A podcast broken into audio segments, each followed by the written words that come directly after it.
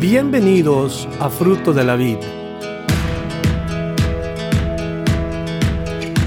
Nuestro deseo es presentarle la palabra de Dios de una manera sistemática, con el fin de que usted aprenda, conozca y crezca en su relación personal con Dios.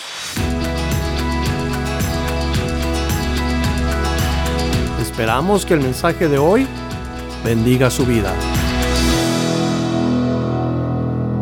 Génesis 23 es um, la triste historia de Sara,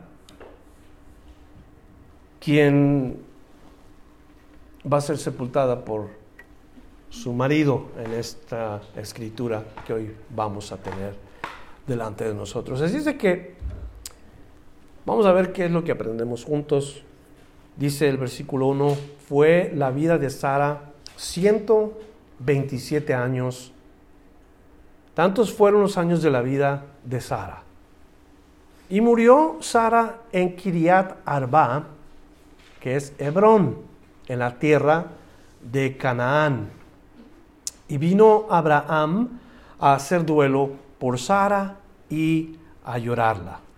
Entonces comenzamos describiendo en el versículo 1 y el versículo 2 la muerte de esta mujer llamada Sara.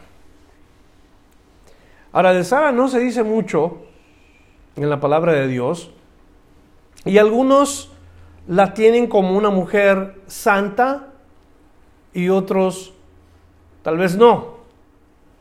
Encontramos, por ejemplo, su nombre en el libro de Génesis, aproximadamente unas 40 veces, si no un poco más. Pero luego nada, ya no se oye de Sara en el resto de la escritura, hasta el libro de Isaías. Y ahí Isaías la menciona una sola vez, como la que dio a luz a la nación de Israel. Porque en realidad de ella vino Isaac, quien fue el único hijo de Abraham. Nosotros leímos en Génesis capítulo 22 y el versículo 2 que Dios le, dije, le dice, tu único hijo. Entonces, según Dios, Isaac fue el único hijo que cuenta. Porque el otro hijo que tiene con la sierva de Sara es un producto de la carne. Y luego ya después no se oye nada en el libro de Isaías de de Sara. Hasta en el Nuevo Testamento, cuando Pablo habla en dos de sus epístolas, en Romanos, nos recuerda que Sara era una mujer estéril, Romanos 4, verso 19. Y luego en Gálatas nos dice uh, de Sara o la utiliza a Sara como una analogía, como una comparación. Gálatas capítulo 4 entre una comparación entre Sara y Agar. Y después nada, hasta el libro de los Hebreos. Y en el libro de los Hebreos, o la epístola de los Hebreos, allí se habla de Sara como una mujer de fe. Hebreos 11, versículo 11 se nos dice, por la fe, Sara. Y nos presenta la palabra de Dios como una, a, a Sara como una mujer de fe. O cuando menos un ejemplo de fe. El único que toma el tiempo para hablar de Sara un poco es Pedro, porque Pedro escribe en su epístola varias cosas de ella, y ahí es donde la vuelve a mencionar. Allí Pedro habla de ella y la presenta como una mujer santa, primeramente, y luego la presenta como una mujer sumisa, y la presenta como una mujer obediente, casta y respetuosa a su marido. Y es el único que habla un poquito más de Sara, pero de ahí en más no se dice mucho en la palabra de Dios de Sara. Y como le dije, unos la usan para, para usar o para, para hacer un punto positivo en nuestra vida como cristianos, pero otros solamente la utilizan como una alegoría, como un ejemplo. Y en nuestro texto solamente vemos que ella vivió 127 años, muchos años, ¿verdad? 127 años fue el tiempo que Sara vivió. Aquí entre nosotros hicimos un comentario, hicimos unas preguntas acerca de cómo Sara ah, fue un ejemplo para nosotros de aprender. Y entre ustedes hubo algunas preguntas, muy buenas preguntas, por cierto. Ojalá que sigan estudiando la vida de Sara en sus casas y sigan aprendiendo quién era Sara y qué ejemplo nos dejó Sara para nosotros los creyentes. Pero eso es todo lo que vamos a hablar de Sara hoy, porque no se trata de Sara, se trata de alguien más. Vamos a ver de quién se trata en este capítulo y en el resto de la palabra de Dios. ¿De quién se trata? ¿De quién cree usted que se trata la Biblia? ¿De Abraham? ¿O que se trata de David? No, la, Biblia siempre apunta a aquel que es el centro de todas las cosas. La Biblia apunta a Jesús. La Biblia siempre apunta a nuestro Maestro. En todas las páginas de la palabra de Dios. Ese es el propósito de la historia de Dios para la humanidad, la palabra de Dios, hablar de Jesús. Vamos a ver verso 3. Dice, y se levantó Abraham de delante de su muerta. Y habló a los hijos de Et, diciendo, extranjero y forastero soy entre vosotros. Dadme propiedad para sepultura entre vosotros y sepultaré mi muerta de delante de mí. Eh, eh, analizando bien y viendo lo que está tomando lugar en estos versículos, yo me pongo a ver que casi en todas las culturas se conoce acerca de dónde es donde se entierran los muertos y regularmente los muertos no se sepultan, se sepultan dentro de las ciudades, sino se sepultan fuera de las ciudades. Cuando menos en los pueblos pequeños, en nuestros países hispanoamericanos, casi siempre el panteón está fuera de la ciudad. En los pueblos pequeños, por ejemplo, se ve a veces la gente cargando la caja o con, el cuerpo de la persona y van caminando rumbo hacia afuera del pueblo. Y en este caso nosotros vemos que eh, Abraham quiere sepultar a su esposa y se tiene que acoplar al lugar en donde está, porque algo interesante que yo medité es que Abraham, aunque había recibido la promesa de la tierra por heredad, Abraham no tenía nada. No era dueño de, de ninguna propiedad. Acuerden, andaba Abraham para un lado y para otro lado, y de ese otro lado para acá, y para allá, y anduvo en Egipto, y anduvo en, en todos estos lugares, pero no estaba estable porque no tenía una tierra. Y aquí notamos que él dice, hey, pueden venderme un pedazo de propiedad para sepultar a mi esposa, porque no tenía dónde. Entonces, para mí en lo personal se me hace una comparación, que lo quise usar como una comparación, cómo Dios creó este mundo con su mano con su palabra, hizo el mundo y se lo entregó al hombre, pero el hombre lo perdió. Y aunque Dios es el dueño del mundo, no está eh, el hombre eh, siendo, o más bien eh, las cosas no están bajo, bajo Dios, sino bajo el poder del hombre, bajo el poder de Satanás. Y parece ser que, aunque Dios es el dueño, como que no, como que nadie le hace caso a Dios. O es el dueño, él es, el que tiene todas las cosas, pero, pero parece que el hombre es el dueño, parece que el hombre es el, el que tiene poder y control en este mundo, y el diablo, y, y, el que es el dueño de verdad, no le quieren dar oportunidad, no le quieren dar la, la, la chance de verdad de ser quien controle las cosas. Y así está Abraham. Abraham se le prometió toda la tierra por heredad, pero no tiene control de ella. Tiene que pedir permiso a los que están en este lugar. ¿Y quiénes son los que están aquí? Son los eteos, los hijos de Et.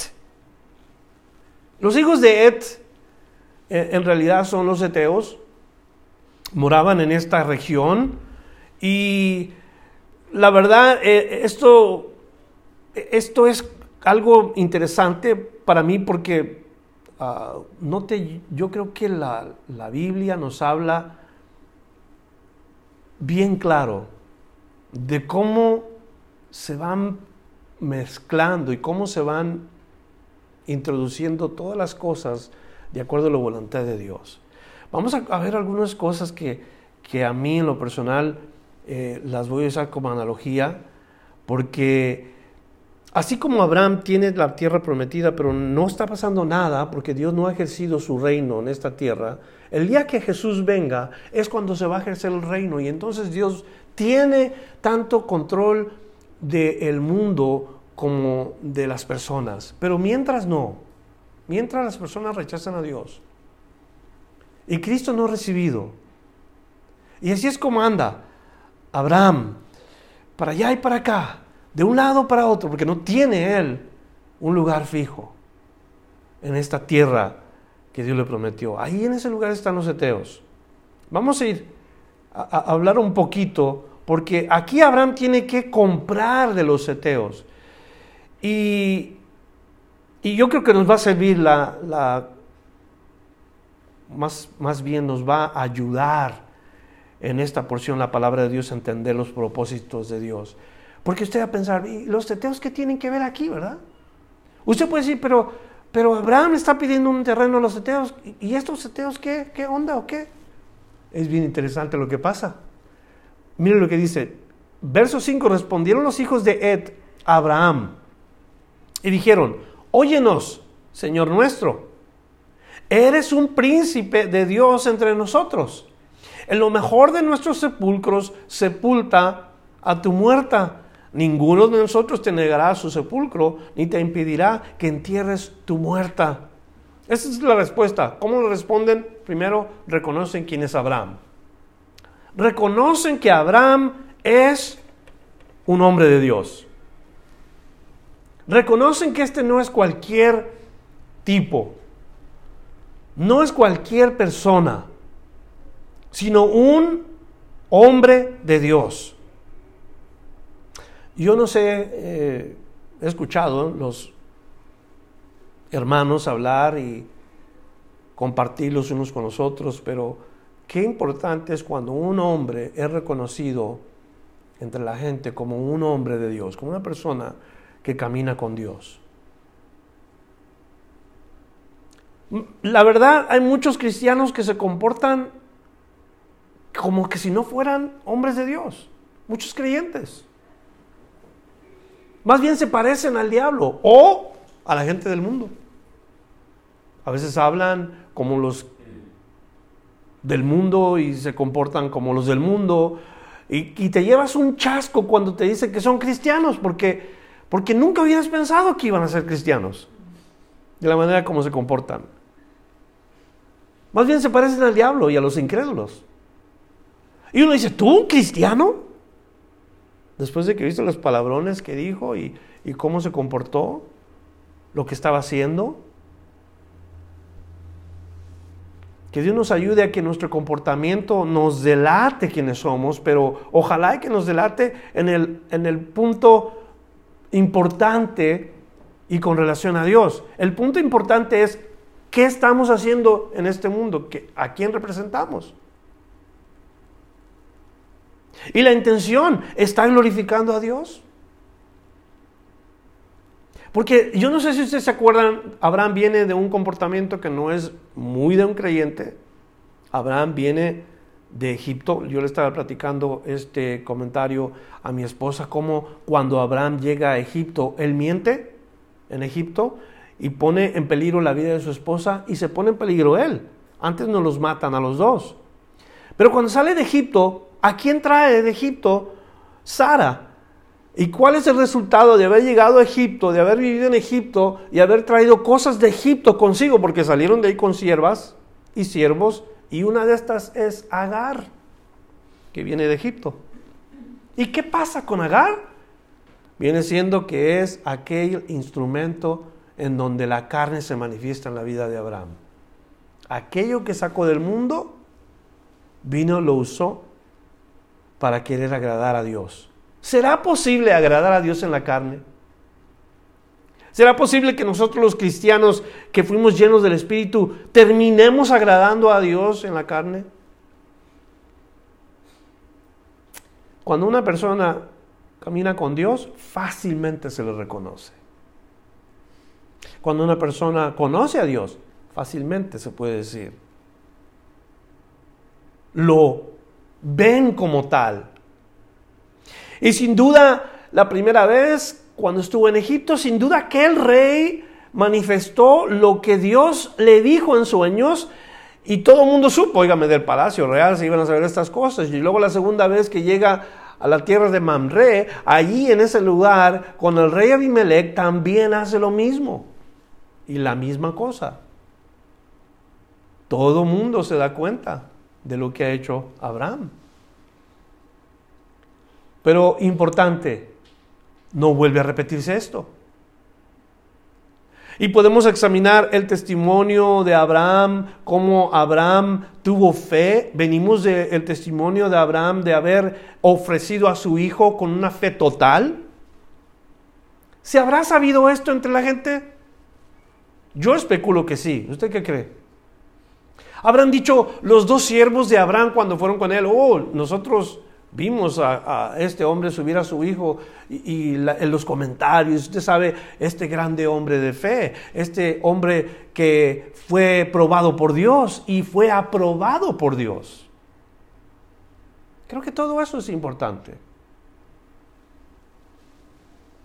Entonces, lo reconocen como un hombre de Dios. Ahora, ninguno de los hombres de los eteos, dice, ninguno de nosotros, por su testimonio, iba a tratarlo mal.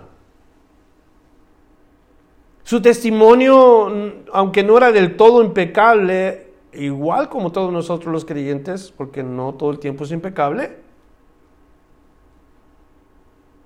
porque la verdad podemos nosotros decir, ¿has fallado alguna vez? Tú, querido hermano, querida hermana, pudiéramos usar la escritura, el que sea libre del pecado, que arroje la primera piedra. ¿Cuántos de nosotros soltaríamos la piedra rápido? Porque ya sabemos que no somos impecables. Ya sabemos que no somos perfectos. Entonces todos tiraríamos la piedra. Antes de juzgar y antes de hablar de, de Abraham, debemos de ver su testimonio en relación a toda su vida, no solamente esas dos cosas que hizo. Importantísimo el que Abraham comenzó a tener cuidado con su testimonio. El que Abraham no repitiera los mismos errores vez tras vez, tras vez, tras vez, por años y años y años. ¿Y cuánta gente no vive en esa condición? Que pasan los meses, pasan los años y viven en la misma condición. Por eso el testimonio de los creyentes es manchado porque la gente no cambia, no se arrepiente. Por esa razón es importantísimo tener cuidado con las cosas que hablamos, con las cosas que hacemos. Porque la gente nos está viendo y nos está oyendo todos los días. Y aun cuando la gente no nos viera y no nos oyera, sabemos que Dios nos oye y que Dios nos ve.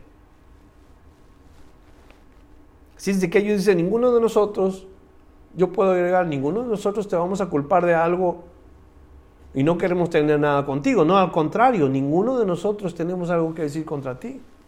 Usa cualquiera de los sepulcros de aquí, de, de los que estamos aquí. Entierra tu muerta, pero vemos nosotros, no ofrece cualquiera, dice lo mejor de nuestros sepulcros. Y ellos le dijeron a Abraham que cualquiera de nosotros te va a ofrecer lo mejor tu testimonio. Hemos oído el Dios que tienes. Hemos oído lo que sucedió con Abimelech. Hemos oído, y yo creo que esto todo contó a favor de Abraham. Inclusive pudo hasta haber entrado cierto temor en ellos por el testimonio de Abraham. Porque Abraham ya se le conocía como profeta, Abraham ya se le conocía como un hombre de Dios, entonces ellos reconocen que este es un hijo de Dios, este es un hombre lleno de Dios, o cuando menos que Dios está con él. Y ellos fueron movidos no porque se sintieron amenazados, pienso yo que más bien porque reconocieron quién era este hombre y Dios fue glorificado ahí. Ahora, vamos a ir un poquito más adelante, porque yo creo que eh, hubo algo en donde Dios se glorifica en estos versículos. Donde Dios cumple su palabra. Y lo vamos a ver. Verso 7, y Abraham se levantó y se inclinó al pueblo de aquella tierra. Y los hijos de Ed, a los hijos de Ed, perdón, y habló con ellos diciendo, si tenéis voluntad de que yo sepulte mi muerta delante de, delante de mí, oídme e interceded por mí con Efrón, hijo de Zoar, para que me dé la cueva de Macpela que tiene el extremo de su heredad, que por justo precio me la dé para posesión de sepultura en medio de vosotros. Note la reacción de un hombre de Dios, un hombre de Dios, vemos que muestra respeto. ¿Mm? ¿Quiénes son los, como les dije yo, cuando Abraham se levanta y se inclina delante de esta gente, está mostrando un respeto a esta gente? Los hijos de Ed. De los hijos de Ed tampoco se habla mucho en la Biblia. Bueno, ah, se habla bastante como para que nosotros nos demos cuenta el plan de Dios. Por ejemplo, Esaú que es el hermano de Jacob, gemelo de Jacob, porque ellos dos nacieron, primero nació Esaú, luego nació Jacob. Cuando Esaú y es su nombre, toma para sí una mujer de los eteos.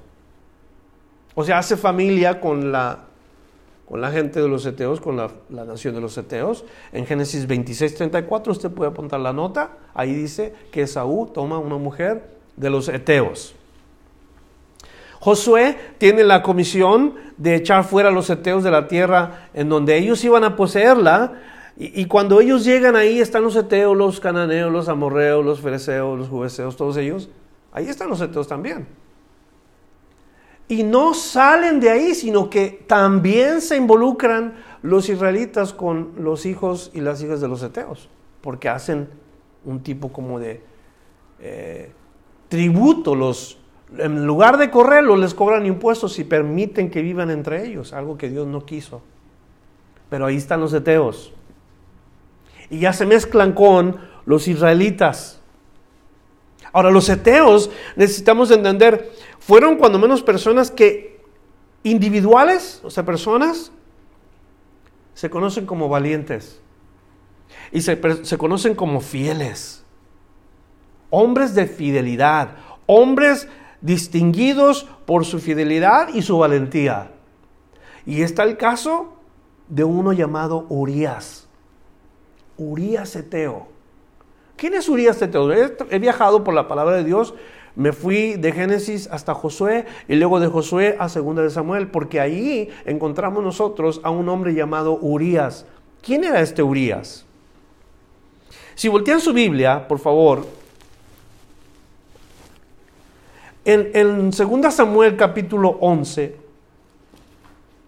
vamos a ver de los versículos 1 hasta el versículo 17, porque allí se nos habla de Urias. Urias, que fue un hombre distinguido por su fidelidad y por su valentía. Gracias. Vamos juntos, 2 Samuel, capítulo 11. Y mire lo que dice ahí. Aconteció el año siguiente, en el tiempo que salen los reyes a la guerra, que David envió a Joab y con él a sus siervos y todo Israel, y destruyeron a los amonitas y sitiaron a Rabá, pero David se quedó en Jerusalén. David tenía que haber ido a la guerra en ese tiempo, pero se quedó en Jerusalén, en su casa. Sucedió un día, al caer la tarde, que se levantó David de su lecho y se paseaba, se paseaba sobre el terrado de la casa real y vio desde el terrado a una mujer que se estaba bañando, la cual era muy hermosa. Ahora, no nos dice aquí la palabra de Dios que ella también era Etea, pero supongamos que era Etea. ¿Se puede usted poner a pensar qué hermosos los planes de Dios si Betsabé era una mujer Etea? Por eso es importante que la Biblia nos hable de los hijos de Et. Porque si, si era una mujer etea, que regularmente era lo que pasaba, entre eteos se unían, tal vez era judía, quizás Solamente estamos especulando, pero vamos a decir que era Etea. La mano de Dios estaba allí, sin duda. Cuando estamos leyendo nosotros que Abraham está hablando con los hijos de Et, los eteos, ellos van corriendo al lado dentro de los planes de Dios.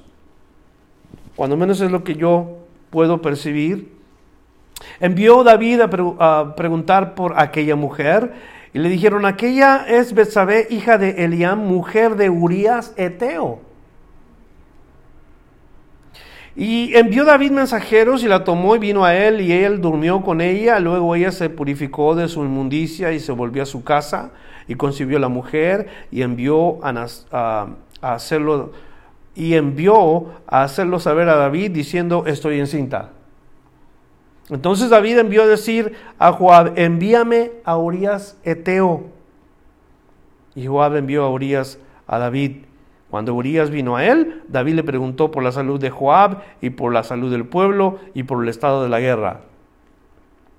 Después dijo David a Urias, desciende a tu casa, lava tus pies. Y salieron Urias, Urias de la casa del rey fue enviado presente de la mesa real. Mas Urias durmió en la puerta. Aquí estamos viendo la fidelidad de este hombre Teo de no irse a su casa porque tenía un corazón grande,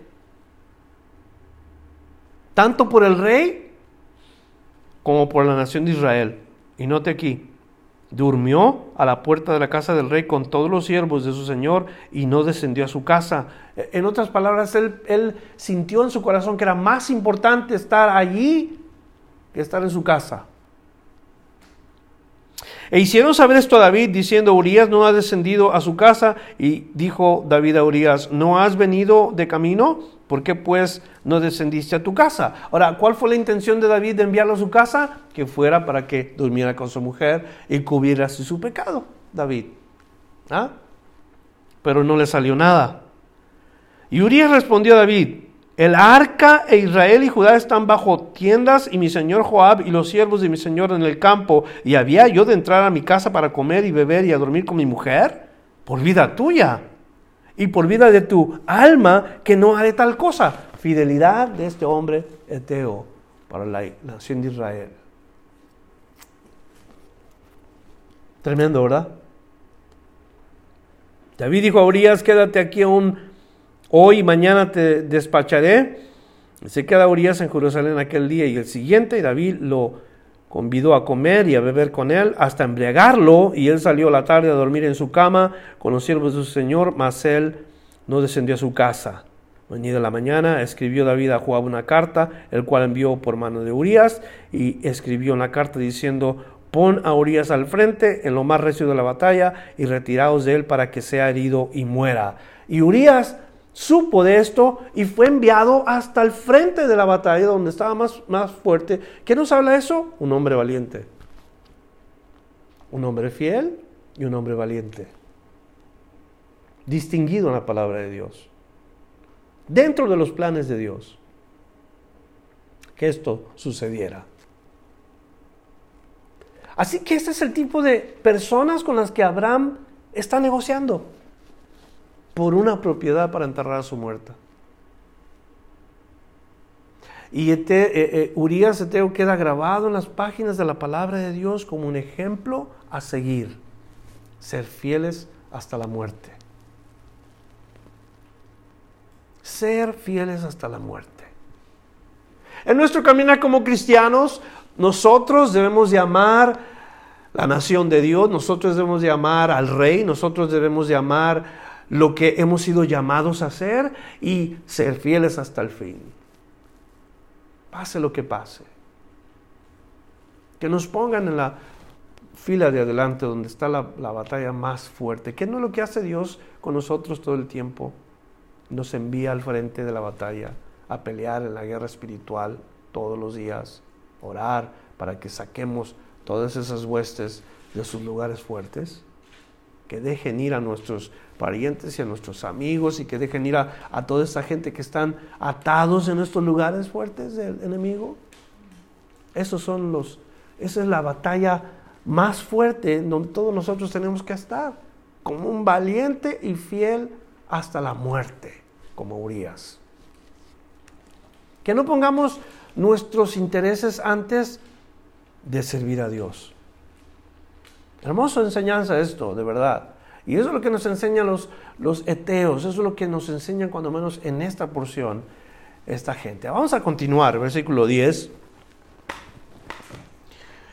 En el versículo 10 nos dice, bueno, primero nos dice que pide eh, Abraham por nombre a Efrón. Ahora, verso 10 dice, este Efrón estaba entre los hijos de Et, y respondió Efrón eteo a Abraham, en presencia de los hijos de de todos los que entraban por la puerta de su ciudad, diciendo, no, Señor mío, óyeme, te doy la heredad y te doy también la cueva que está en ella.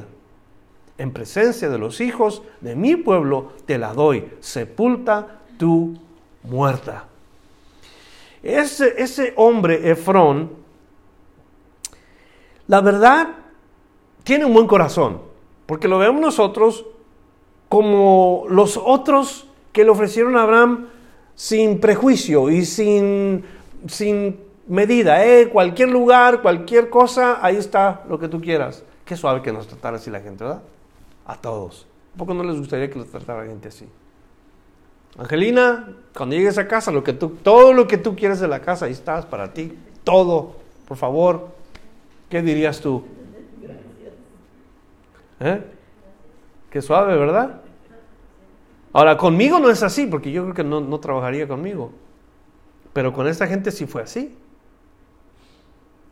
Quiere decir que esta gente tenía riquezas. Muchas riquezas. Efrón se menciona en casi todo el resto del libro de Génesis. Imagínese usted. ¿Cómo, cómo resalta su, su nombre como testimonio por la obra que él hizo a Abraham. Es más, se menciona aún en el libro de Josué, capítulo 15, versículo 9. Y sin duda, conocido por bendecir a Abraham. Ahora, ¿qué dice la palabra de Dios de aquellos que bendicen al creyente Abraham? ¿Qué dice la palabra de Dios? Génesis 12:3, y a los que te bendijeren, yo los bendeciré. Eso es lo que Dios le dice a Abraham. Aquel que te bendijere, yo lo voy a bendecir. Al mismo tiempo, lo opuesto es verdad también. Al que te maldijere, yo lo voy a maldecir. Ahora, ¿en, qué lado queremos estar nosotros? Está el lado en donde nosotros podemos ser bendecidos por Dios si bendecimos al pueblo de Dios. Pero está el otro lado, el que si maldecimos al pueblo de Dios, Abraham y su descendencia, también seremos maldecidos. Por eso es que la palabra de Dios nos dice que nosotros tenemos que interceder por Israel, orar por la paz de Israel, pedir por el pueblo de Dios. Y casi nunca lo hacemos. Oh, oramos porque Dios me bendiga a mí, que Dios me dé a mí, que Dios me ayude, que Dios ayude a mi esposo, a mi esposa, a mis hijos, que Dios nos abra puertas para la escuela, para el colegio, que Dios nos dé eh, salud, esto y lo otro. Pero la verdad, sinceramente, ¿cuándo nos acordamos de orar por Israel? ¿Cuándo oramos por Israel y decimos, Señor, bendice tu pueblo? Señor, pon tu mano sobre Israel. Mira a aquellos que están tratando de, destruir tu pueblo Israel. Yo muy pocas veces lo hago y le, confieso en esta noche, debería de hacerlo más. Porque a los que te bendijeren, dice Dios, yo los bendeciré. Importante, muy, muy, muy importante. Hoy me lo llevo a casa y voy a hacer el propósito de orar un poco más por el pueblo de Dios. No vamos a pensar por un momento que el pueblo de Dios fue reemplazado por la iglesia. Y que tú digas, es que yo estoy orando por la iglesia. Ese es el pueblo de Dios ahora. No. El pueblo de Dios sigue siendo el pueblo de Dios. Israel. Y tanto tiene Dios un plan para su pueblo Israel como un plan para su iglesia. La iglesia debe de orar por el pueblo de Dios. Entonces, Verso 12, Abraham se inclina delante del pueblo de, la tierra. Otra vez, una demostración de respeto, una demostración de, de, un respeto genuino, que creo que es algo que debemos de imitar también nosotros. No de postrarnos ante la gente, sino de respetar. ¿Sabe por qué digo esto? Porque mi opinión no es la única opinión que cuenta. ¿Pudieras recibir eso tú hoy? Tu opinión no es la única que cuenta. La opinión de otros también cuenta. Pero siempre y cuando no se relacionen con el pecado, cuenta. La opinión de tu esposa cuenta. La opinión de tus hijos cuenta. De tus amigos cuenta. Siempre y cuando no haya una relación atada con el pecado, esa opinión se debe de considerar. Y Abraham escucha la opinión Mira, ¿sabes qué? Ahí está, no te va a costar nada, toma la propiedad con todo y cueva y estamos muy bien. Y esa es una manera que le dicen a Abraham. Y él que hace, muestra respeto. Ahora, Abraham no quiere ofender, pero tampoco quiere las cosas gratis. Ese es un hombre de Dios. El hombre de Dios es, es cabal, un hombre de Dios es, formal, un hombre de Dios es respetuoso. Y le dice, toma lo que quieras. Y oye, hay, hay muchos que son bien aprovechados y conchudos, ¿verdad? Y nomás le dicen, sí, toma, y quieren lo mejor y lo más grande.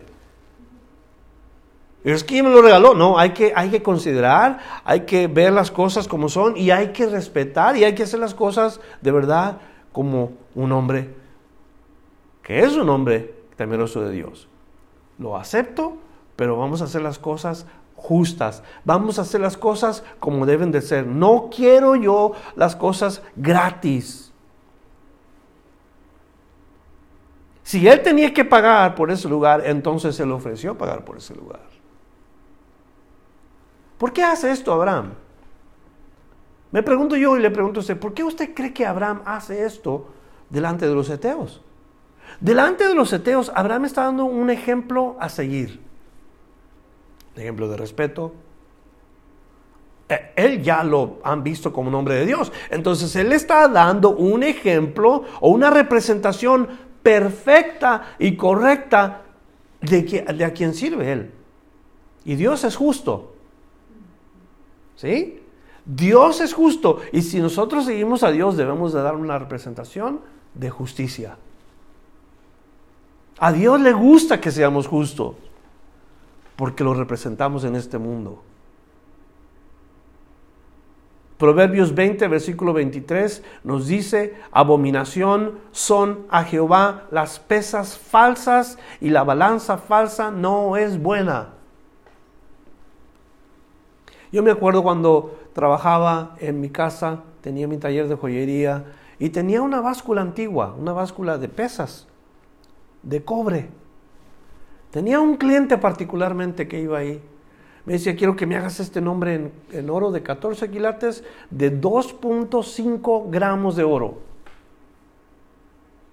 Y yo le hacía el nombre, lo dibujaba, se lo cortaba, lo hacía, al día siguiente lo iba a recoger, o a los dos días cuando llegaba, se lo pesaba delante de él, y luego me hablaba por teléfono, oye, tu ratería pesó mal, eso no pesa 2.5.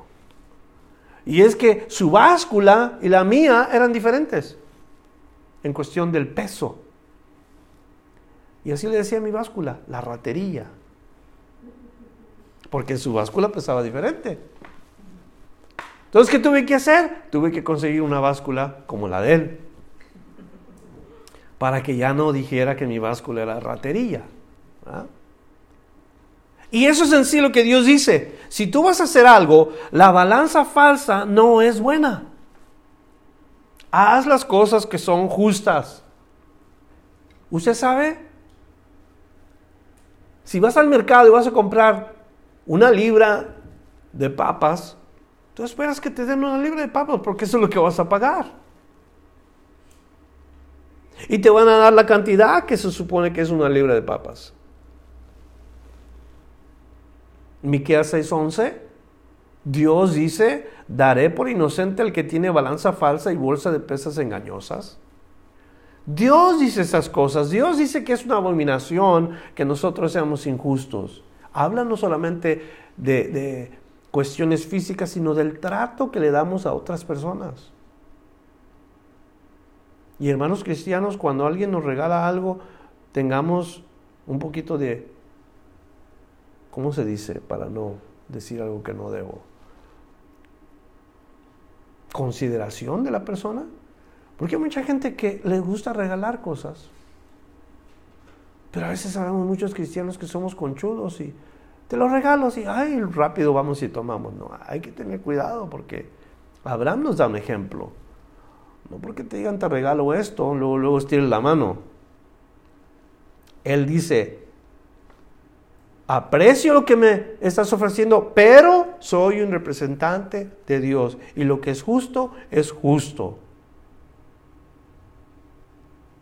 Entonces dice, yo daré el precio de la heredad, tómalo de mí y sepultaré en ella mi muerta. Del versículo 13 o sea, Abraham nos da un ejemplo cabal de un hombre de Dios. Gracias por ofrecérmelo, gracias por decirme, pero la verdad es que no es justo que yo tome esto. No era cualquier cosa, era una propiedad. Y esa propiedad representaba algo importantísimo para él. No, no, nada más para él, para sus hijos y para los hijos de sus hijos. Verso 14 respondió Frón a Abraham diciendo, Señor mío, escúchame, la tierra vale 400 ciclos de plata. Un montón de feria. 400 ciclos de plata. Y luego le dice el, el Eteo, ¿qué es eso entre tú y yo? En otras palabras le está diciendo, mira, tú tienes mucho dinero, yo tengo mucho dinero, dame 400 ciclos de plata. ¿Qué va a hacer entre nosotros, hombre? Es como ahora decirle Trump a uno de los ricachones, ¿verdad? Hey, aquí está esto, vale tanto. ¿Qué va a hacer para los millonarios una cantidad grande, por decir? 3 millones de dólares. ¿Qué va a hacer para alguien que hace 6 billones de dólares en un año? ¿Qué va a hacer 25 millones de dólares para Warren Buffett que gana 6 billones al año? Es como decir, ¿sabes qué? Toma para un chicle. Porque eso es, eso es exactamente lo que están diciéndose aquí entre uno y el otro. ¿Qué es entre nosotros dos esto? Nada. En tierra pues tu muerta. Entonces Abraham se convino con Efrón y pesó Abraham a Efrón el dinero que dijo en presencia de los hijos de Ed. ¿Qué significa esto? Siempre tengamos en cuenta la importancia de los testigos cuando hacemos algo que hay un trato entre los hermanos cristianos. Qué desgracia cuando hay un, un trato entre dos cristianos y salen mal, salen peleados, salen odiados. Porque no hubo respeto, porque no hubo consideración, porque uno se aprovechó del otro y salen mal, y cuando no hubo nadie ahí. Nomás fue entre ellos dos y no hubo nadie más. Aquí nosotros vemos que Abraham es astuto y dice, mira, aquí está en presencia de los hijos de Ed, aquí están 400 ciclos de plata. ¿Trato? Trato. Y luego dice, 400 ciclos de plata de buena ley entre mercaderes. O sea, ese fue un negocio. ¿Será posible que nosotros los cristianos hagamos este tipo de cosas bien, de acuerdo a la ley? Porque esto se menciona aquí. Entre cristianos no podemos solamente hacer las cosas a la ligera. Como dicen por ahí, negocio es negocio, ¿verdad? Y cuando uno está haciendo un negocio tiene que haber testigos y tiene que haber todo en cuestión de lo que viene siendo la ley. En este caso, entre mercaderes. Abraham y Efrón. Verso 17 quedó la heredad de Efrón, que estaba en Macpela, al oriente de Mamre, la heredad con la cueva que estaba en ella, y todos los árboles que había en la heredad y en todos sus contornos, como propiedad de Abraham en presencia de los hijos de Ed y de todos los que entraban por la puerta de la ciudad. Ahora Abraham tiene una propiedad, pero escúchame, no es para sembrar, no es para hacer ahí edificios, no es para única y exclusivamente usó Abraham estas cosas porque necesitaba enterrar a su esposa. Qué cariño tan grande, ¿verdad? De este hombre. Se conviene con Efrón, hicieron su trato. Eh, el, el, interés no necesariamente la propiedad, sino el lugar donde enterrar a su mujer. De acuerdo a la necesidad de Abraham. Y por eso la compra. Ahora, una cueva una cueva. Así es como hacían los sepulcros. Escarbaban entre, entre la, cima de la montaña y hacían ahí su, su sepulcro. Y eso lo que venía siendo un sepulcro. En las costumbres hebreas. Como cuando Cristo fue sepultado, lo pusieron en una cueva al pie de la montaña. Ahora esta, esta cueva nos dice que estuvo al oriente de esta ciudad. Ahí en este lugar, Abraham entierra a su esposa. Génesis 25, versículo 9. También nos dice que ahí se entierra Isaac. Y también nos dice la palabra que ahí termina Jacob. Yo le dije hace rato, compró este lugar, pero no para él solamente ni para su esposa, porque ahí, ahí muere a Sara, ahí es enterrada. Y, muere Abraham y ahí es enterrado. Y muere Isaac y ahí es enterrado. Rebeca y ahí es enterrada. Y todos sus descendientes ahí llegan a ese lugar. Ese era el propósito. Todos al mismo lugar. Un día todos nosotros vamos al mismo lugar. Si morimos, a la sepultura. Pero más que eso, vamos a otro lugar más importante.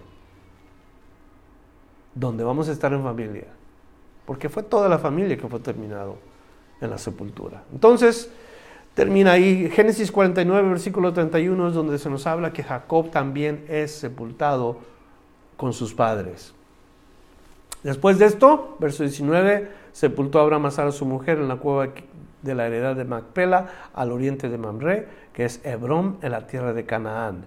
Y quedó la heredad y la cueva que en ella había de Abraham Ahora sí se puede decir que Abraham tenía una propiedad, un lugar en donde él iba a terminar con sus hijos directamente, como una posesión para sepultura recibida a los hijos de Et. Yo solamente quiero terminar diciéndoles el ejemplo que me da Abraham a mí. Porque terminó su carrera como esposo haciendo con el cuerpo de su esposa una sepultura respetable. No sé cuántos años tendría exactamente en este tiempo Abraham, pero ya era muy grande de edad. Si Sara tenía 127 años cuando murió y Abraham le llevaba casi 25 años, quiere decir que Abraham tendría casi ciento y tantos años Siento que 127 más 25, 152 años. ¿Sí? Algo así, ¿no? Pero mi, mi punto, el matrimonio así debe de ser. El matrimonio es hasta el final, cuando se nos acaban los días. Y siempre estar juntitos bien juntitos. ¿Verdad, hermanos?